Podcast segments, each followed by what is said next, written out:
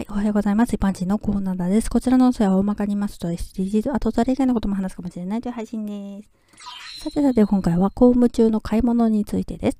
制服姿の警察官がコンビニやドラッグストアなどで買い物していたら、公私混同とかサボっていると思いますか？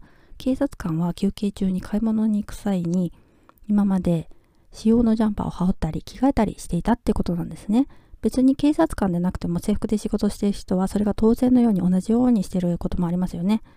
警察官の場合は仕事中に制服のままであっても店舗で買い物を禁止する規定っていうのはないそうです。私服警官だっているわけだしね。制服の時だけ周りから変な目で見られるなんてね。警察側が誤解されたくないから自ら自粛してきたようなんですね。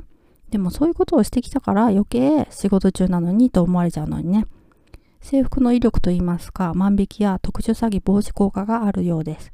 海外のドラマを見てると制服のまま買い物をしているシーンがあるから、なんとなくダメってしてきたのは日本くらいかもしれませんね。救急隊員が救急車を止めて買い物をしたら、講師混同とかサボっていると思われたことが話題になった頃もありましたね。日々の救急車要請というのはとっても多くて、休憩時間なく働いているのに合間に買い物をしただけでバッシングを受けています。朝出発して夕方まで出ずっぱりだったりするんですよ。